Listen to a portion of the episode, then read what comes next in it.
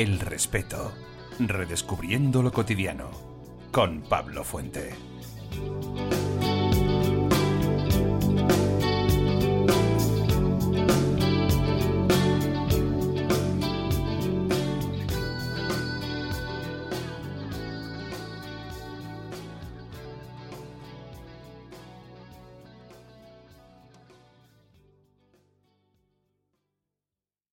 Don. Ah, hola, Don. Raymond, me alegro de verte. ¿Te gusta tanto como a nosotros? No sé yo. Querías algo rompedor. No hay nada igual en televisión. Y cuando la gente vea en el metro el dibujo de una alubia bailando, les vendrá la música a la cabeza. Escuchad, es muy artístico y quiero algo rompedor, pero no es lo que tenía en mente cuando te hablé de una nueva generación de consumidores. A los chicos del ketchup no les va a atraer esto. Vamos, cuando oigo ese vals lo asocio a gente mayor. Am, creo que no me he explicado bien. La música es provisional. Podemos cambiarla. No tiene mensaje. Veo por dónde vas. Las alubias nos recuerdan la guerra, la depresión, refugios antiaéreos. Hay que desligarlas de eso y hacerlas un producto moderno, don ya sabes a qué me refiero. Quiero a los universitarios. Es muy práctico. Se preparan su plato caliente, se sientan. Muy bien. Captamos la idea.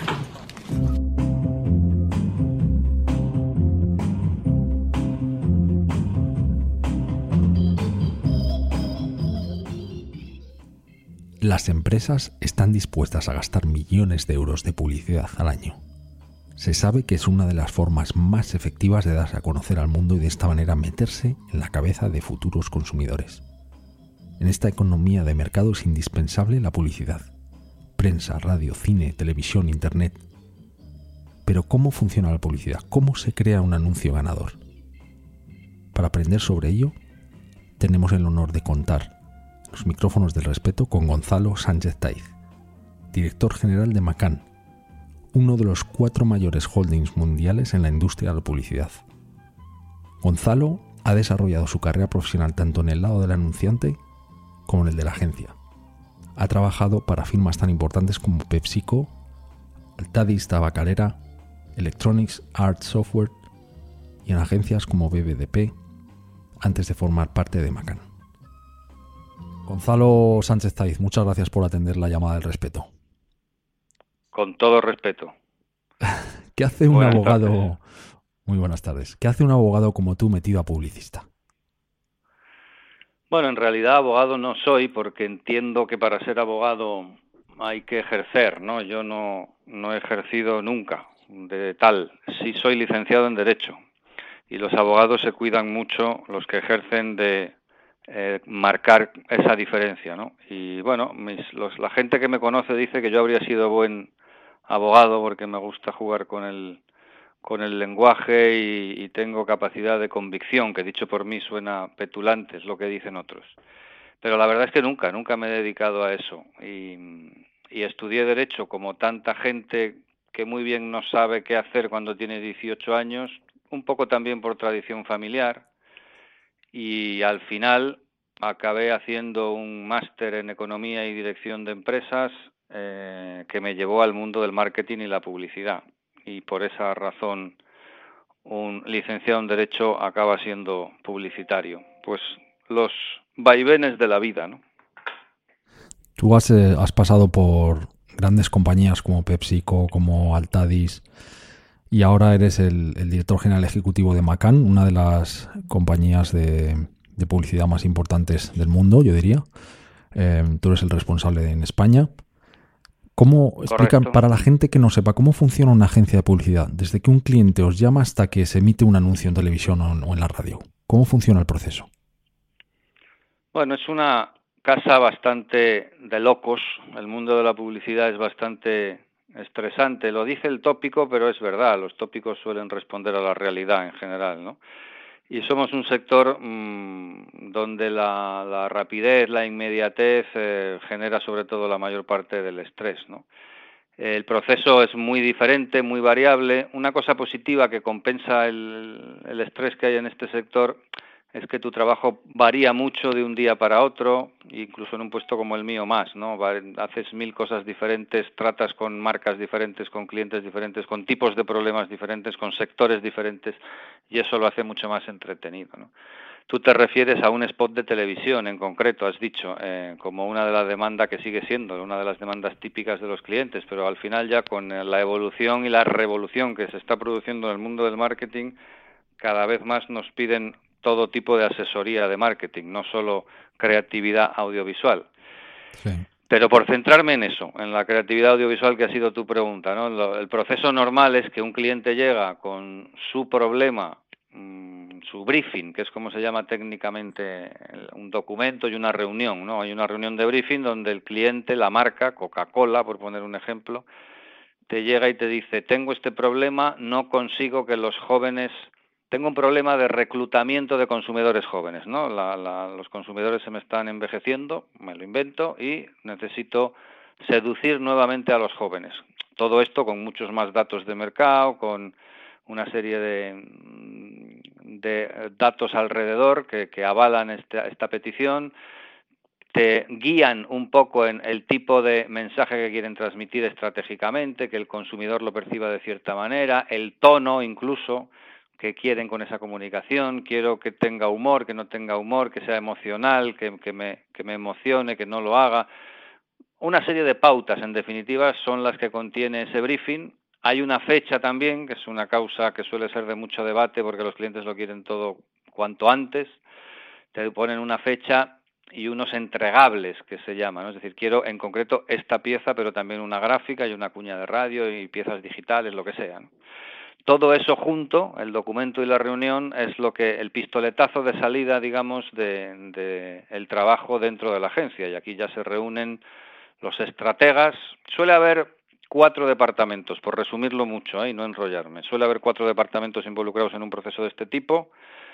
Los estrategas, los de cuentas, los creativos, que son los más relevantes en este negocio, y, eh, y los de producción los estrategas son un poco los que antes de que el creativo se ponga a parir su idea mm, ponen en contexto al creativo, ¿no? Eh, reflexionan un poco, sobre todo por su conocimiento del consumidor, de las tendencias, de la investigación de mercado, etcétera, le dicen al creativo, le pintan una especie de marco, de lienzo en el que luego el creativo haga el dibujo, por decirlo metafóricamente, ¿no? Y el, el estratega se llama planner también técnicamente en nuestro sector.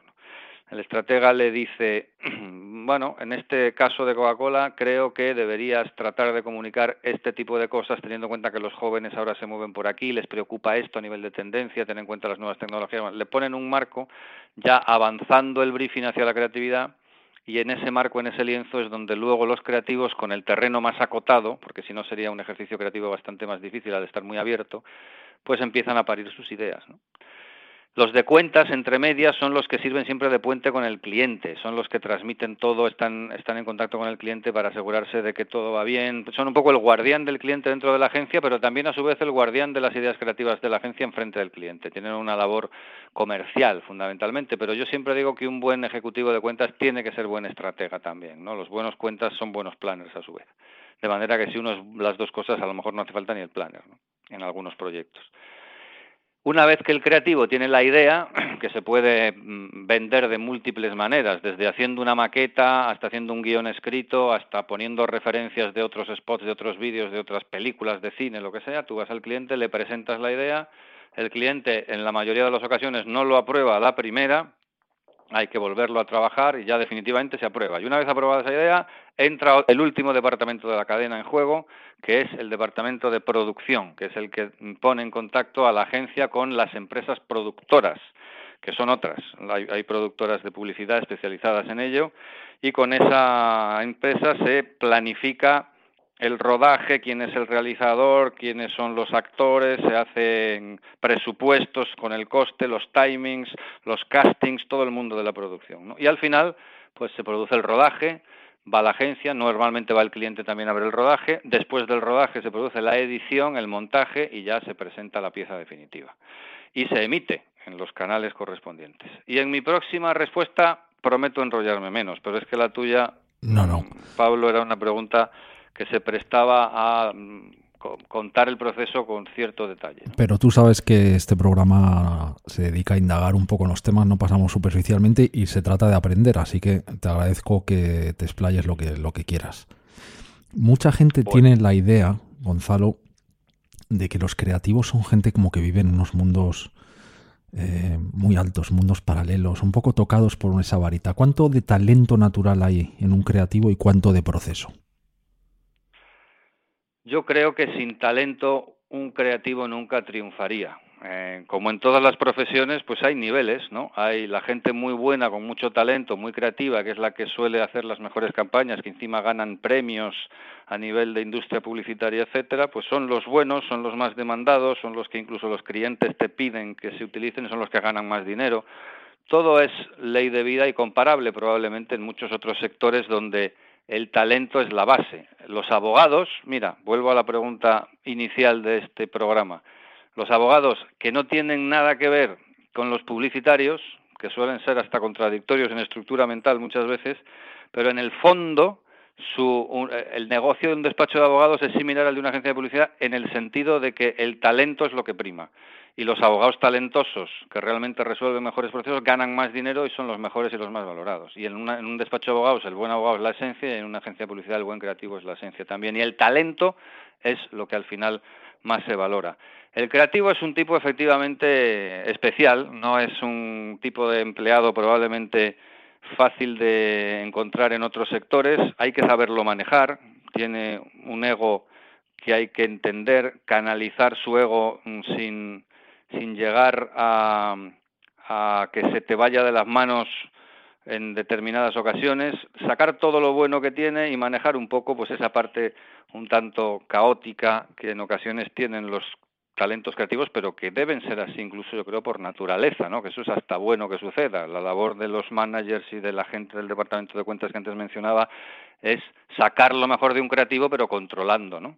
Que no se que no se mm, vuelva loco y, presente cosas que estén fuera de foco, ¿no? Pero sacando todo el partido posible de su talento. ¿Y cómo se genera, Gonzalo, esa idea maravillosa? Cuando uno está sentado delante de un papel en blanco, ¿es algo que surge de repente? Eh, contabas antes que el papel del estratega también es importante a la hora de acotar un poco hacia dónde debe de ir la creatividad. Pero tú que ves a esos, a esos individuos, a esa gente sentada delante de una pizarra en blanco o de un papel, ¿cómo surge esa idea maravillosa que hace que una campaña sea eh, especial o que llegue a la gente y que toque la emoción? Pues hombre, yo creo que esta es una pregunta que le deberías hacer a un creativo, porque yo no estoy en ese gremio, yo soy un gestor. Bueno, pero tú, trabajas pero me puedo imaginar, sí, les, les ves, eh, yo puedo, puedo saber que, que se, al final es encontrar la inspiración, mm, lógicamente, eh, no viene de la nada. La inspiración, por mucho que piensen el, el síndrome, el vacío que produce un papel en blanco, no se puede cubrir simplemente con el pensamiento sin más.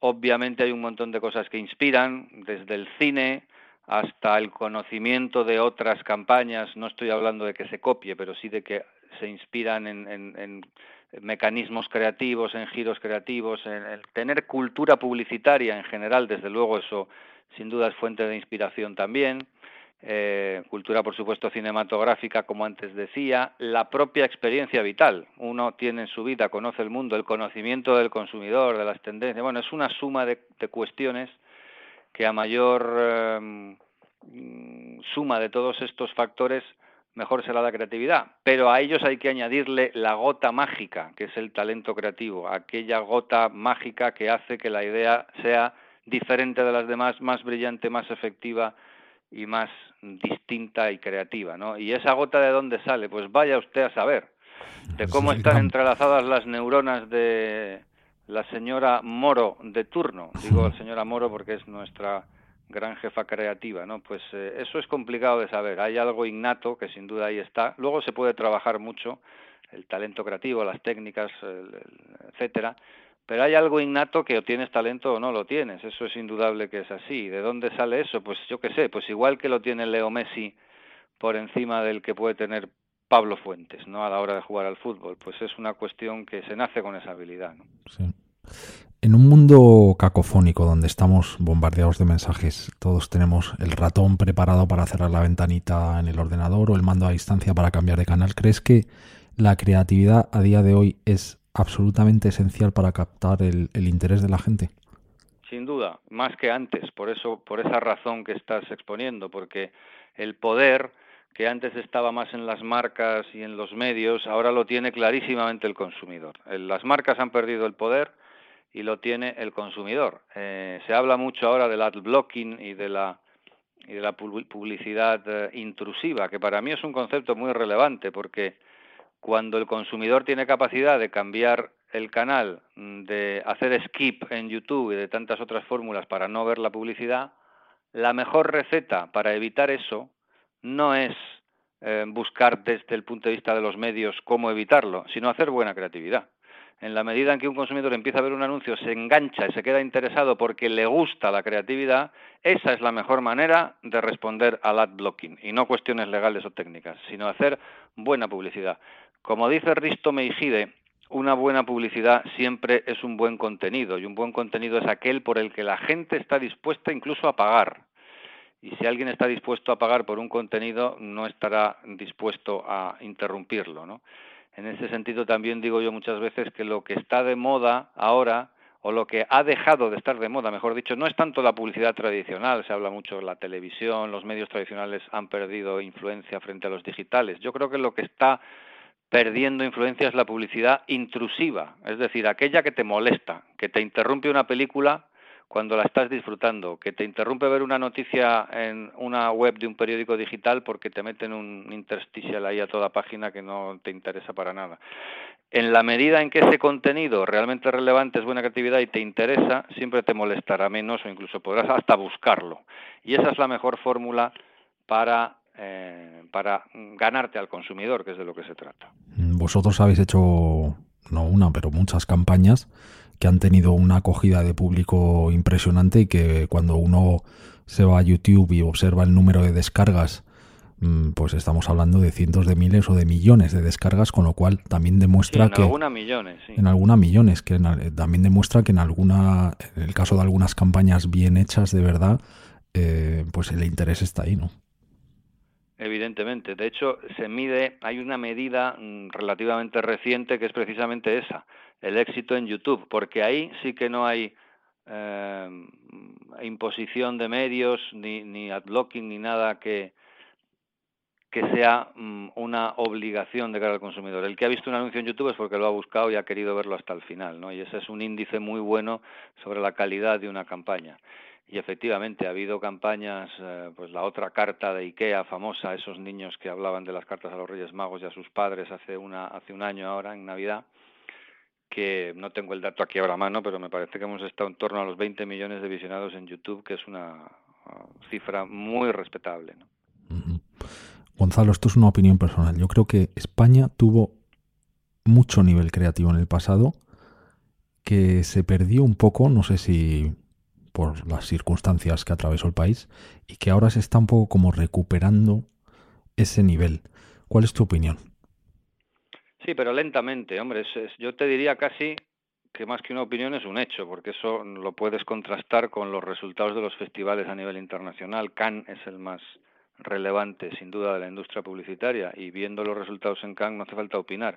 Es un hecho que la creatividad española fue muy relevante en los 80, por ejemplo, donde se llegaron a ganar dos Grand Prix que no se han vuelto a ganar en, en ese gran certamen de la publicidad que es Cannes, que se ganaron uno con un spot de televisión española y otro con un pegamento. Eh, y la verdad es que luego cayó el nivel. También es cierto que cayó el nivel, entre otras cosas, porque subieron muchos otros países. Antes, por ejemplo, en Asia, pues ni se consideraba la publicidad asiática porque no tenía nivel creativo. Ahora ha habido mucha industria publicitaria en India, por ejemplo, que ha tenido mucha relevancia. Ah, los países se han puesto las pilas a nivel creativo. Ha habido una agencia nuestra de Macan, hace dos Can, que se ha inflado a ganar leones en Cannes, que es una agencia australiana, ¿no? Una campaña sobre el metro de, de Sydney o de no sé qué ciudad australiana. Quiero decir que han nacido muchas más industrias, países publicitarios que se han metido a competir. eso ha hecho más difícil el, panorama, ¿no? Pero indudablemente, además de eso, que es otra razón, ha bajado el nivel creativo. ¿Por qué? Pues yo creo que tiene que ver también con, con los miedos que tienen muchas marcas a hacer publicidad que asuma ciertos riesgos, que en definitiva es lo que hay que hacer en ocasiones para triunfar y destacar. Asumes riesgos, te arriesgas a que te salga mal y fracases. Y, y desde luego, si te sale bien, pues es luego una manera muy satisfactoria y muy rentable de medir tu, capacidad de trabajar bien. ¿no? Esto nos llevaría un poco a hablar de la cultura del fracaso y a irnos ya por otra rama, pero estoy convencido de que también en eso hay una razón, y es que en este país, en España, la cultura del fracaso es muy negativa. Se tiene mucho miedo al fracaso, mientras que cuando conoces, y en una multinacional lo hacemos de vez en cuando, culturas como la japonesa o la americana, el fracaso no se ve mal, el fracaso es una oportunidad de aprender el otro día me decía una persona, no, es que yo he fracasado muchas veces. Lo bueno es que cada vez que he fracasado he fracasado mejor. Es decir, he aprendido a fracasar y fracasar mejor. Y entre medias de muchos fracasos hay también éxitos, ¿no? Y esa cultura en España no es así, porque aquí tienes miedo a que fracases, te critiquen y no sé, es un tema interesante analizar incluso en la psicología colectiva del país, pero influye. Vosotros eh, comentabas antes sobre, sobre Cannes, sobre los, los premios, los certámenes. Vosotros habéis sido nombrados Agencia del Año por cuarto año consecutivo y no sé si están denominados premios eficacia. ¿Esa eficacia cómo se mide? ¿Se mide como un incremento de ventas de las compañías para las que trabajáis o cómo se mide e, esa eficacia? Bueno, eso efectivamente, como dices, Pablo, no son premios creativos, son premios a la eficacia. Otra cosa es que la creatividad influya también en la eficacia, que eso daría para hablar mucho y desde luego es un binomio que trabaja en paralelo. Si eres muy creativo serás eficaz, salvo alguna excepción, pero en general, en promedio y a largo plazo, que diría un economista, ser creativo es ser eficaz, indudablemente.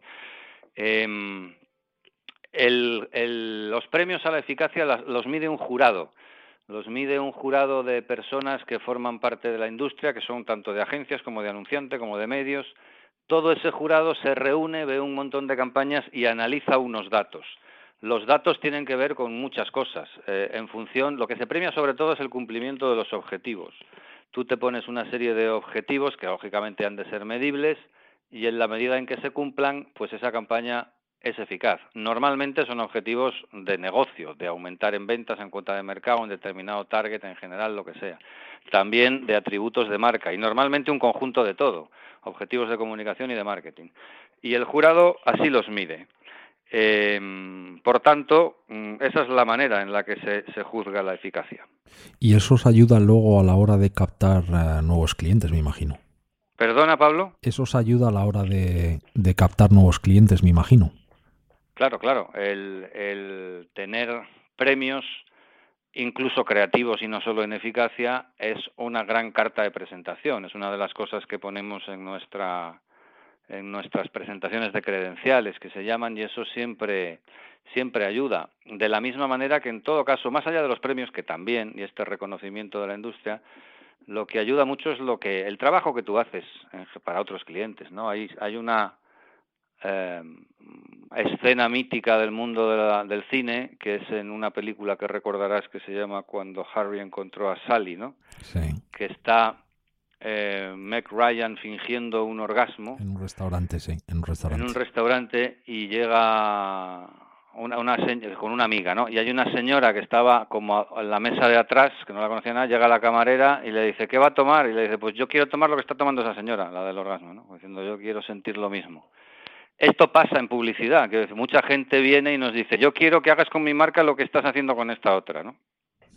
eh, y por tanto, yo creo que el trabajo que hacemos es la mejor carta de presentación. Los premios también, porque lógicamente son un reconocimiento y tienen su significado y su razón de ser. Eh, y en ese sentido trabajamos. Gonzalo, hablando sobre eso, cuando te llega alguien, yo quiero lo mismo, que comentabas el, el, el ejemplo de Ryan. ¿Cómo se enfrenta alguien como tú al frente de una gran compañía de publicidad si se acerca un cliente y os pide hacer una campaña sobre un producto o un servicio que vosotros o tú consideres malo o que te digas, bueno, es que esto apesta? Es una buena pregunta, pero eh, No, no te quiero poner, no te quiero poner en un lío. No, ningún lío porque no, no tenemos... Una cosa sería que me preguntaras hacer un producto ilegal. Pues entonces sí que podrías ponerme en un lío, pero al final no hay... Los productos son mejores o peores con sus cosas buenas con sus cosas malas y por tanto no hay un producto perfecto nunca, como no hay nada perfecto en esta tierra. Con lo cual, dicho eso, tú siempre tienes que hacer el mejor trabajo posible para ese producto. Cada uno de su padre y de su madre con sus cosas buenas y sus cosas malas. O sea que en ese sentido, nuestro trabajo es sacar el mejor partido para, para vender ese producto, sea como sea. Me imagino que el creativo también tendrá que abstraerse, hacer una abstracción y decir, bueno, no me voy a dejar influir sobre mi propia experiencia con este producto y, centrarse un poco en, en lo que, en el trabajo, ¿no? Sí, yo creo que al final, hombre, tu experiencia siempre te influye y te puede hasta ayudar a sacar esa parte positiva. Gonzalo, ¿por qué la radio, las cuñas de radio son en general tan malas? Bueno, yo no estoy de acuerdo. Yo fíjate que creo, y esto, esto sí es opinión muy personal, yo creo que en España el medio que peor trabajamos las agencias es la publicidad exterior, no la radio. Yo creo que en radio hay de todo igual que hay de todo en televisión, porque si tú ves los anuncios de televisión probablemente ves un bloque de 10 spots y realmente con buena punta creativa de estos que admiras, pues eh, ya tienes suerte si encuentras uno o, dos, ¿no? Eh, la radio probablemente esté ahí también o incluso un poco mejor de nivel según según qué cosas. Siempre que hablemos de marcas nacionales o internacionales, mm, eso también es cierto. ¿eh? Quizá tu pregunta esté influida porque hay mucha publicidad local en radio, de, empresas, pymes, locales, tiendas, eh, y ahí sí que probablemente, como lógicamente la publicidad es peor, pues a lo mejor sí está influida por eso. Yo me refiero a la publicidad en radio que hacemos las grandes agencias de publicidad. No es, no es tan cierta tu afirmación, pero indudablemente eh, yo creo que te refiere, te, afecta un poco ese dato, ese hecho, que es clave, que hay mucho, en, radio hay mucho local. Yo trabajaba en la radio muchos años como periodista y, y yo recuerdo que las cuñas a veces las hacíamos los propios periodistas, nos pasaban un texto los anunciantes, ahí no había ni creatividad ni nada. Entonces, eso muchas veces seguirá pasando. Bueno, hoy se sigue haciendo, ¿no? Hay grandes, claro, eh, claro. sobre todo en programas deportivos. Ese sentido, en ese sentido, bueno, pero eso es otra cosa, esas son las menciones, ¿no? pero eso no quiere decir que no haya una creatividad detrás. Me refiero a que a veces tú estabas en Valladolid, la colchonería Collantes te pasaba un texto y tú tenías que leerlo como locutor de informativos y hacías la cuña publicitaria también. Claro, eso era otro mundo y ahí sí que lógicamente cae la calidad creativa. Pero en general no creo que el medio radio sea un medio poco creativo. Se presta a, a bastante buena creatividad también si lo cuidas con mimo, ¿no? ¿Está también relacionado la, la, calidad final de una campaña con el presupuesto que se os dedique? A ver, siempre se dice que, que, las buenas ideas no tienen precio y son independientes del presupuesto de producción, que hay una parte cierta en eso. Puede haber grandes ideas muy baratas de producir, muy premiables, muy eficaces pero en general es mm, justo decir que una cierta proporción tiene que haber, es decir, tú te puedes inventar una historia maravillosa, supermovilizadora, eh, creativa, etcétera, que bueno, que, que, o tienes un cierto nivel presupuestario para acometer su producción o no va a ir a ningún lado, porque mm, puede ser muy brillante y producida sin el dinero necesario para producirla en condiciones se convierte en una idea mediocre. También sucede lo contrario, que a veces ideas creativas sin demasiada punta, con cierta planicie, una excelente producción muy cuidada y un buen nivel de inversión en producción detrás hace crecer esa idea y la hace mucho más vistosa. ¿no? Con lo cual, la creatividad es independiente de la producción, sí, pero hombre, eh, hay que saber cuidar y trabajar también el, nivel de inversión que, que necesita cada idea. ¿no? Pulsa la pausa. Mira de nuevo. El respeto. Redescubriendo lo cotidiano. Esto no sé si es algo que me ha pasado a mí solamente, pero hay anuncios maravillosos que pueden llegar a ser cansinos por una repetición que es casi extenuante. Sí, eso ya tiene que ver también con el planteamiento que hagas en medios, el calendario de cómo aparecer, cuándo aparecer, etcétera, ¿no? Eh, uno en la vida se cansa de todo, por muy brillante que sea la Mona Lisa de Da Vinci, si, si estás 70 horas delante del cuadro te acabas cansando y te acaba paticiendo otra cosa, ¿no? Pero cuando siempre que no estemos en excesos absurdos como este que acabo de poner yo ahora, hombre, cuando una creatividad es brillante, yo tengo una compañera que ve el spot este de la otra carta que he mencionado antes de IKEA, que lo habrá visto 59 mm, veces y las 60 va a llorar otra vez, ¿eh? y, ya van 60. Eh, no sé qué otro spot a mi mujer le pasaba también, que lloraba cada vez que lo veía y lo habrá visto también 120 veces. A mí me pasaba con el de la lotería. Pues mira, eh, eso quiere decir que, el ser reiterativo, mientras no sea una cosa excesiva, no es tan importante eh, en negativo como, la importancia que tiene el hacer buenas ideas que, tengan buenos resultados, que te emocionen, que es una de las maneras que hay para empatizar con el consumidor. Luego ahí te pongo un ejemplo tonto, pero a mí hay una cuña de radio que a mucha gente le resulta irritante, creativamente nefasta, eh, horripilante y ridícula. A mí, sin embargo, me hace gracia, me parece efectiva que es esa que dice, en Canalcar compramos tu coche, compramos tu coche, compramos tu coche, compramos tu coche. En Canalcar compramos tu coche. Y lo dice más veces y no voy a seguir. A mí esa cuña me parece que tiene su gracia y que desde luego cumple su objetivo, que es saber a qué se dedica una empresa que se llama Canalcar. Vamos, y es que además la tengo en el top of mind. O sea que a veces recursos curiosos pueden tener resultados también inesperados. Gonzalo, ahora puedes leer la opinión de, un amigo tuyo en Facebook sobre una marca y puede influir mucho en la percepción que tú tengas sobre la misma. La televisión quizás ha sido, eh, digo ha sido, pero quizás siga siendo hoy todavía la, gran reina, pero las marcas, eh, gracias a Internet, son más de la gente que antes, ¿no? Sí, desde luego lo que el fenómeno digital, Internet, etcétera, ha producido, lo decía yo antes, es que el poder del consumidor ha crecido terriblemente. Eh, pero sobre todo porque ahora se vierten muchas opiniones y hay mucha más democratización, pero es sobre todo por el tema de las opiniones de cómo se habla de una marca y no tanto por la publicidad, mm, porque al final, eh, bueno, no deja de ser, las redes sociales son un vehículo más para emitir esa publicidad, pero eh, se critica luego la propia publicidad en sí, pero el gran poder que han cogido los consumidores, más allá de la publicidad, es porque hablan de las marcas, de su reputación, de sus atributos, de sus eh, características libremente y se hablan entre sí, cosa que antes era realmente complicado. Ahora te voy a hacer una pregunta un poco de consultorio de la señorita Francis. Em, y es la siguiente. Y toca un mundo más la comunicación que la publicidad en sí mismo, pero Imagínate que una compañía que ha tenido un problema de calidad y lo ha negado, os llama y os dice, oye, que esto se nos está viniendo en contra, eh, ¿qué, qué, hacemos? ¿Os habéis enfrentado alguna vez o tú te has enfrentado en tu carrera a un caso en el, bueno, una crisis de ese estilo? Sí, sí, nos ha pasado varias veces, no una, sino varias veces y, y se trata, bueno, sobre todo yo creo que ahí es clave hacer un buen equipo con el cliente. Me vienen a la mente ahora dos casos. Sin ir más lejos, con la marca Campo Frío hace un año se produjo un incendio inesperado que destruyó la fábrica de Burgos, que era la más importante para la marca. Teníamos ya la campaña de Navidad preparada y obviamente hubo que suspenderla e idear otra distinta tratando de dar un mensaje esperanzador. Cenizas, y se consiguió.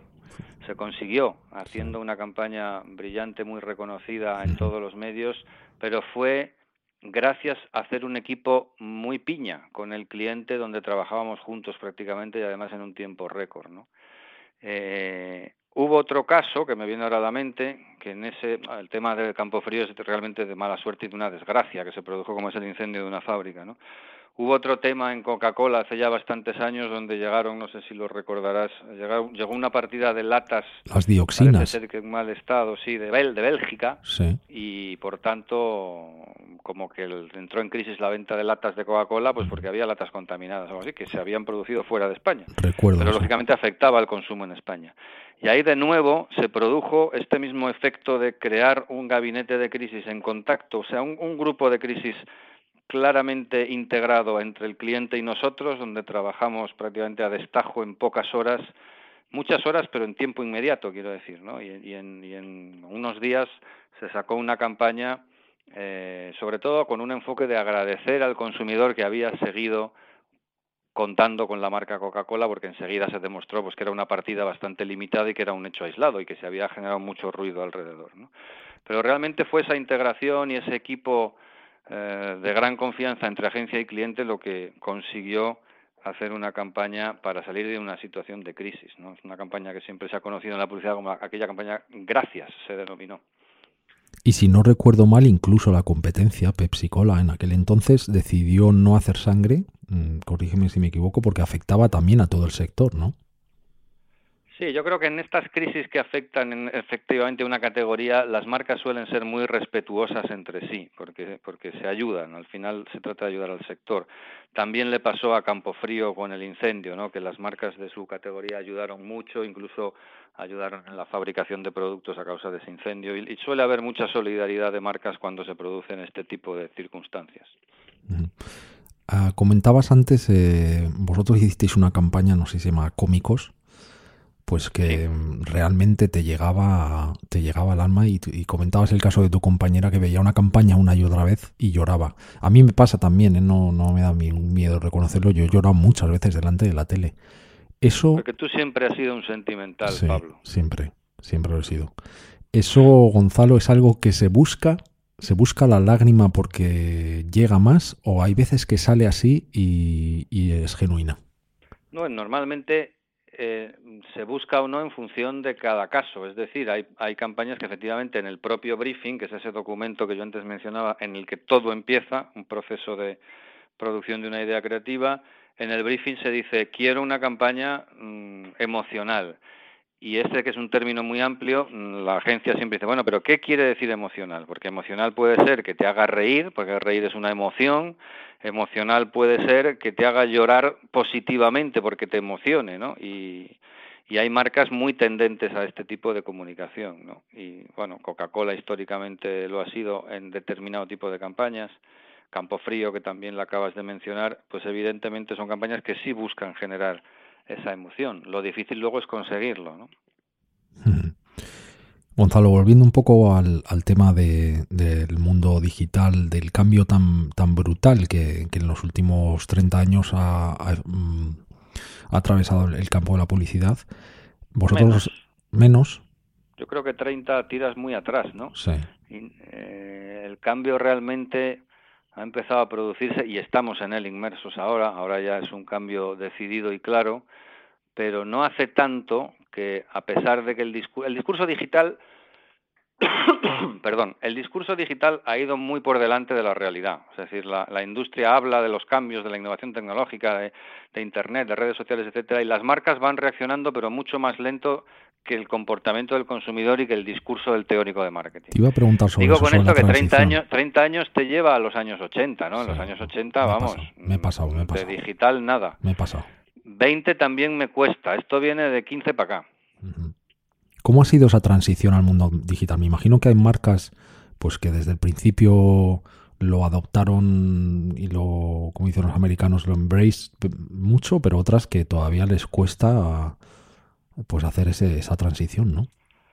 Sí, hay bastante incultura digital aún hoy. Piensa que, bueno, como te acabo de decir, esto es un tema de 10, 15 años y mucha gente mm, de la que está en los departamentos de marketing tomando decisiones vienen de atrás, de una cultura diferente y cuesta adaptarse. Y por esa razón el comportamiento del consumidor va por delante del de las marcas, ¿no? aunque están ya trabajando y reaccionando bastante rápido.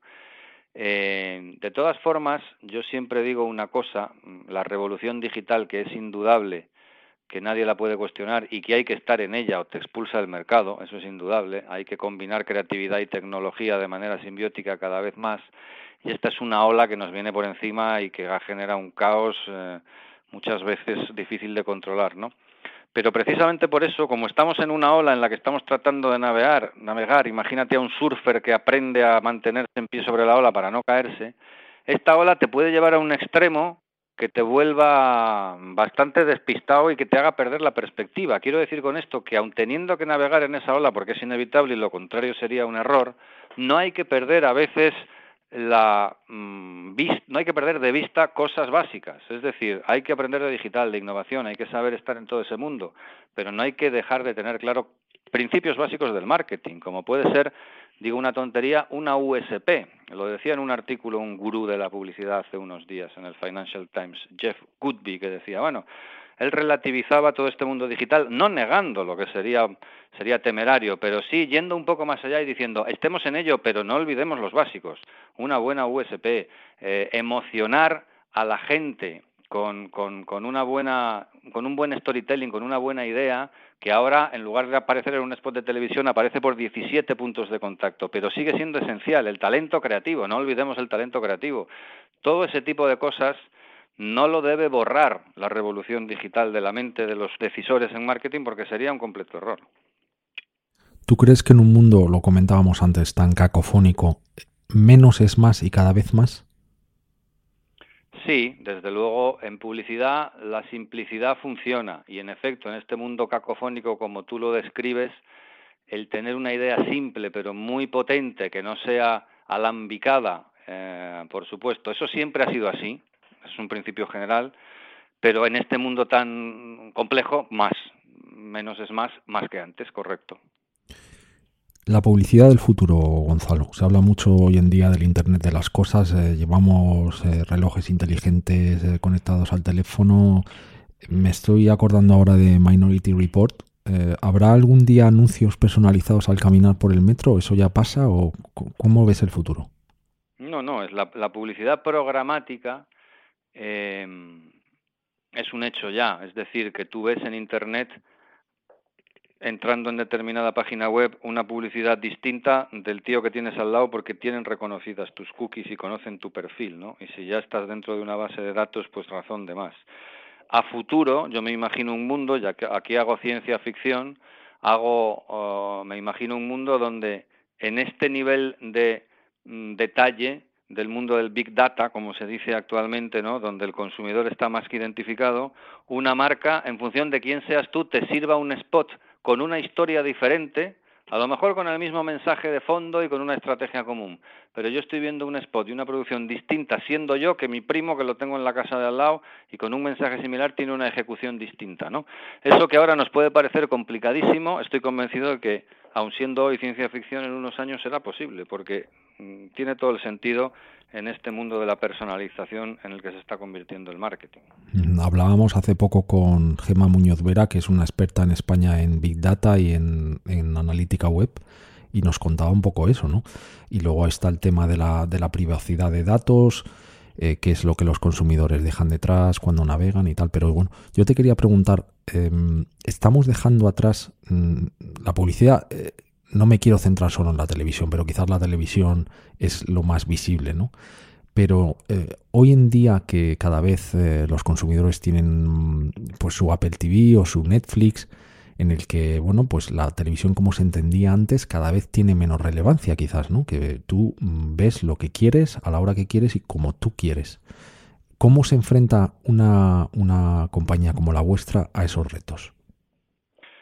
Pues hombre, lo de que la publicidad en televisión ha muerto, que era una frase muy recurrente hace unos años, yo creo que ha sido superado clarísimamente. De hecho, hay eh, expertos en marketing que ejemplifican con casos de marcas que han decidido dejar de invertir en televisión porque ahora todo con el mundo de Internet es mucho más medible que antes y los directivos de marketing dicen, ah, por fin ya voy a saber, mm, cuando antes se decía, lo malo de la televisión es que inviertes mil y, sabes que tiras la mitad porque el resto no te sirve para nada, pero no sabes qué mitad. Y ahora ya con Internet lo voy a saber y todo eso al final, en muchos casos, ha hecho volver de nuevo a la inversión en televisión. Con esto no quiero decir de nuevo que no haya que estar dentro del mundo de Internet, que es absolutamente fascinante y tiene un montón de ventajas. Pero sí quiero decir, primero, que la televisión nunca morirá porque sigue siendo el medio clave ahora en casi todos los planes. Otra cosa es que se transforme, que haya que saber adaptarse a ella, eh, tenga una parte incluso interactiva que antes no tenía. Y por encima de eso, y más allá del medio de televisión, hay una cosa que es, llamémosle, la pieza audiovisual, que es una historia, una pieza mm, de viñetas, lo que sea. Preferiblemente una historia si hablamos de emocionar al consumidor. Esa pieza que es la que seduce, empatiza con el consumidor y que antes se veía solo en televisión y ahora se ve en un montón de dispositivos, en Internet, en dispositivos móviles, en otros devices, eso sigue estando más de moda que nunca.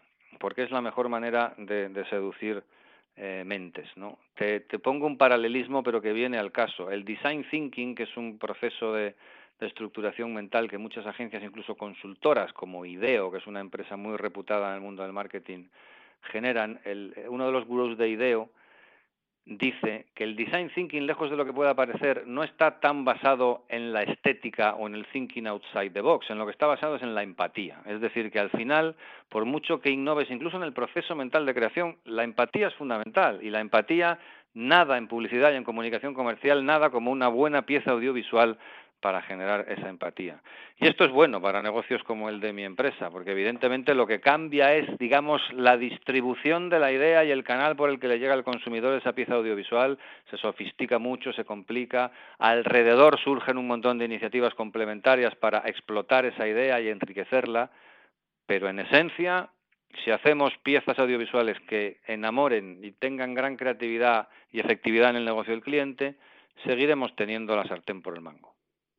Gonzalo, el cliente tiene siempre la razón y con esto lo que quiero preguntarte es, vosotros, que al final sois los expertos, creáis París, una campaña, tenéis esa idea que vosotros estáis convencidos de que es mágica, llegáis al cliente y os dice, no, esto no vale. ¿Qué se hace con eso? ¿Vosotros lo lucháis? ¿Directamente la ignoráis? Bueno, esto es tan viejo como la publicidad, ¿no? Al final, eh, no es que el cliente siempre tenga razón, es que al final es el que paga y por tanto es el que toma la decisión última. Nuestra labor es convencerle de que tome la decisión correcta. Y en ese sentido, pues siempre se produce una lucha que se trata de que sea un diálogo constructivo, no tanto una lucha de dos partes cabezotas, ¿no? Eh, pero bueno, siempre te encuentras con clientes más receptivos, menos receptivos, clientes que escuchan más, clientes que escuchan menos. También los clientes dirán lo mismo de las agencias, que hay agencias que escuchan más y agencias que escuchan menos. ¿no? Aquí se trata de hacer un buen equipo con el cliente y sobre todo tener al consumidor en la mente y tenerlo en la cabeza y no pensar en qué campaña a mí me va a resultar más cómoda, voy a asumir menos riesgos con ella para yo agarrarme a la silla de director de marketing y que no me eche, o desde el lado de la agencia, ¿qué campaña es la mejor para que me den un premio y ponerlo en mi carpeta y me da igual la cuota de mercado del producto del cliente? No. Si somos profesionales y pensamos realmente en el objetivo de esa campaña en el consumidor, de las dos partes será más fácil hacer equipo uno y será mejor el resultado dos. Me imagino que hacer una campaña, mm, no solamente a nivel de producción, pero a nivel de planificación de medios, es algo que conlleva una inversión importante. España es un país en el que más del 99% de las empresas son pymes. Si se os acerca una pyme, oye, quiero, quiero hacer el salto a la tele, o quiero hacer una campaña de cine, o quiero hacer una campaña de exteriores, mm, ¿habéis contemplado alguna vez mm, tipos de remuneración o que se os pague de manera diferente? Algo dices, mira, no te puedo pagar, pero si esto funciona, vamos a, vamos a medias, vamos a pachas.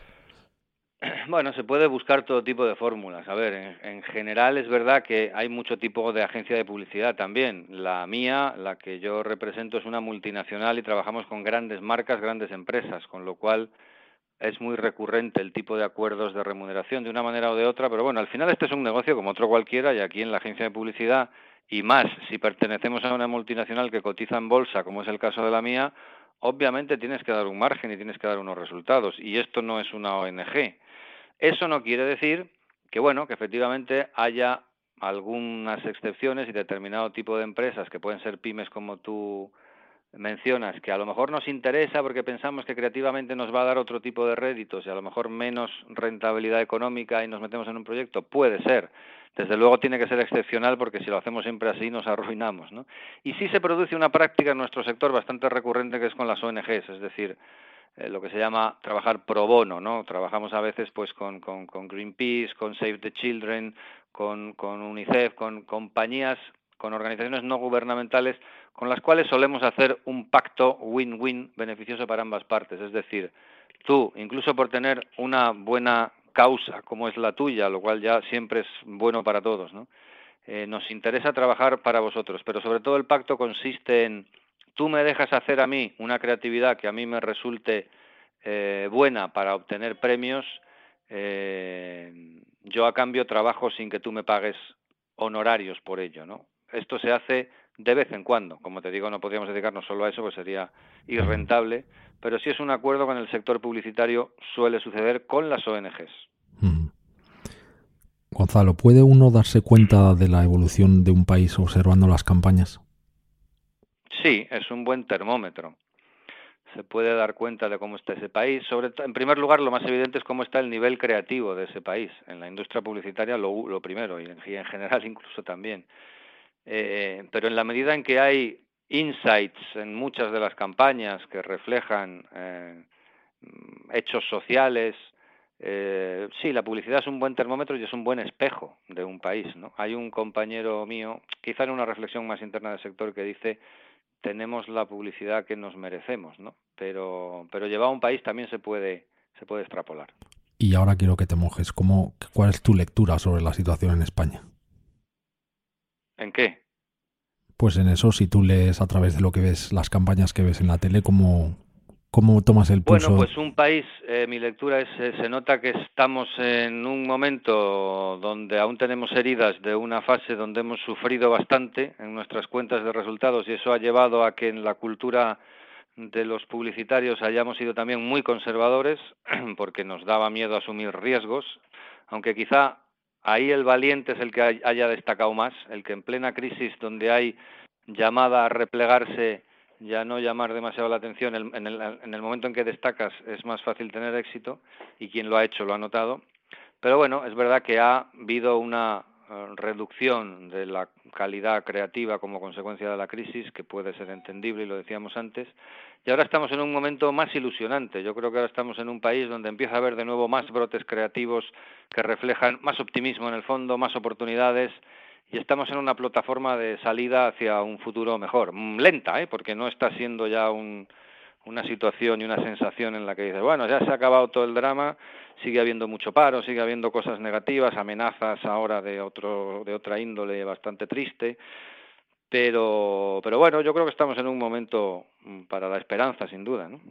Y ya llegando al final, en un mundo que decías, eh, un mundo en el que sobre todo a nivel creativo suele haber egos importantes, Em, cuando vosotros eh, vais a un festival, ¿cómo, ¿cómo, os tratáis las diferentes agencias? ¿Cómo se tratan los creativos entre sí? ¿Es un mundo de rivalidades o es un mundo en el que al final el colegueo y la admiración mutua em, pues reina?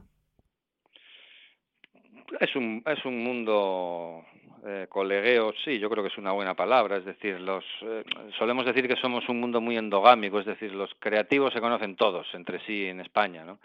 En general es raro hombre, si es un trainee que está empezando, no, pero en general los, los creativos ya de nivel medio y alto y por supuesto las cabezas que despuntan se conocen todos entre sí, ah, por los festivales, por certámenes, por, por eventos del sector.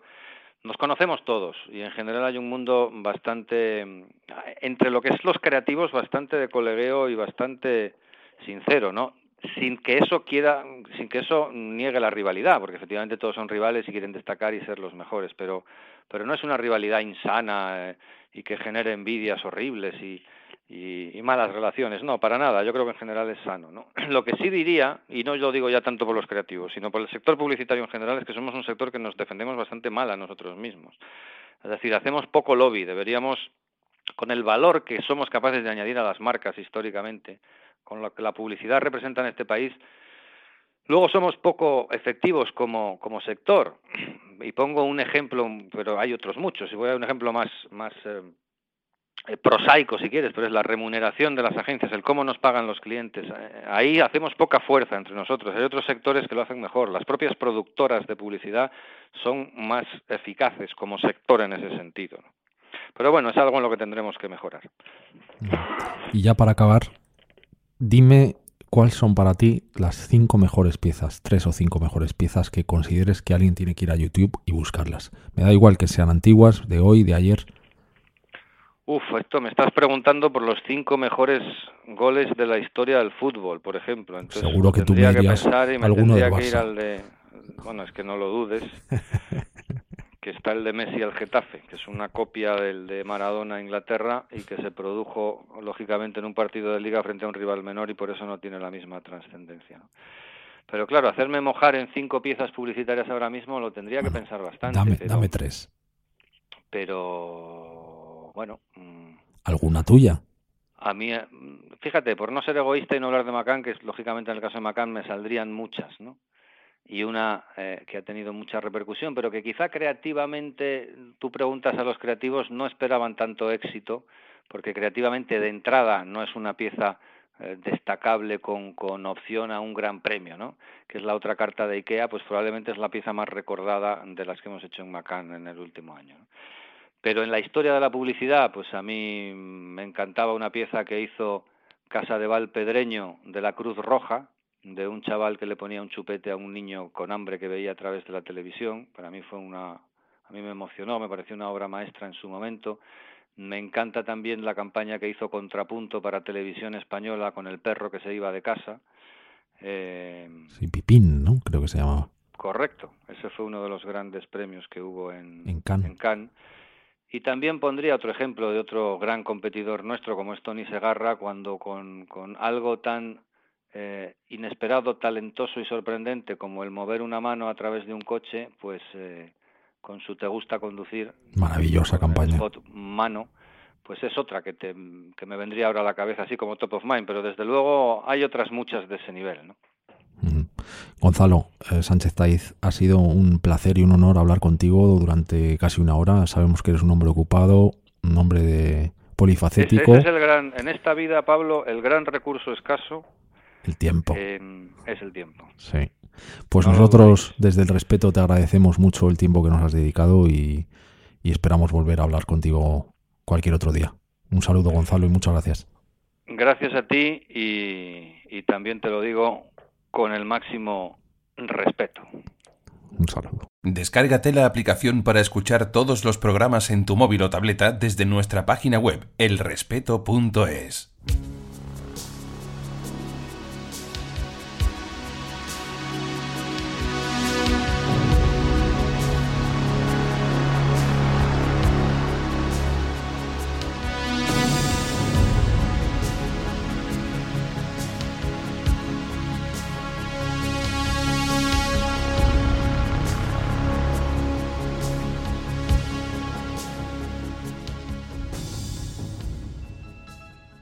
Solo porque tu anuncio tenga buen aspecto no hay seguridad de que será bien visto.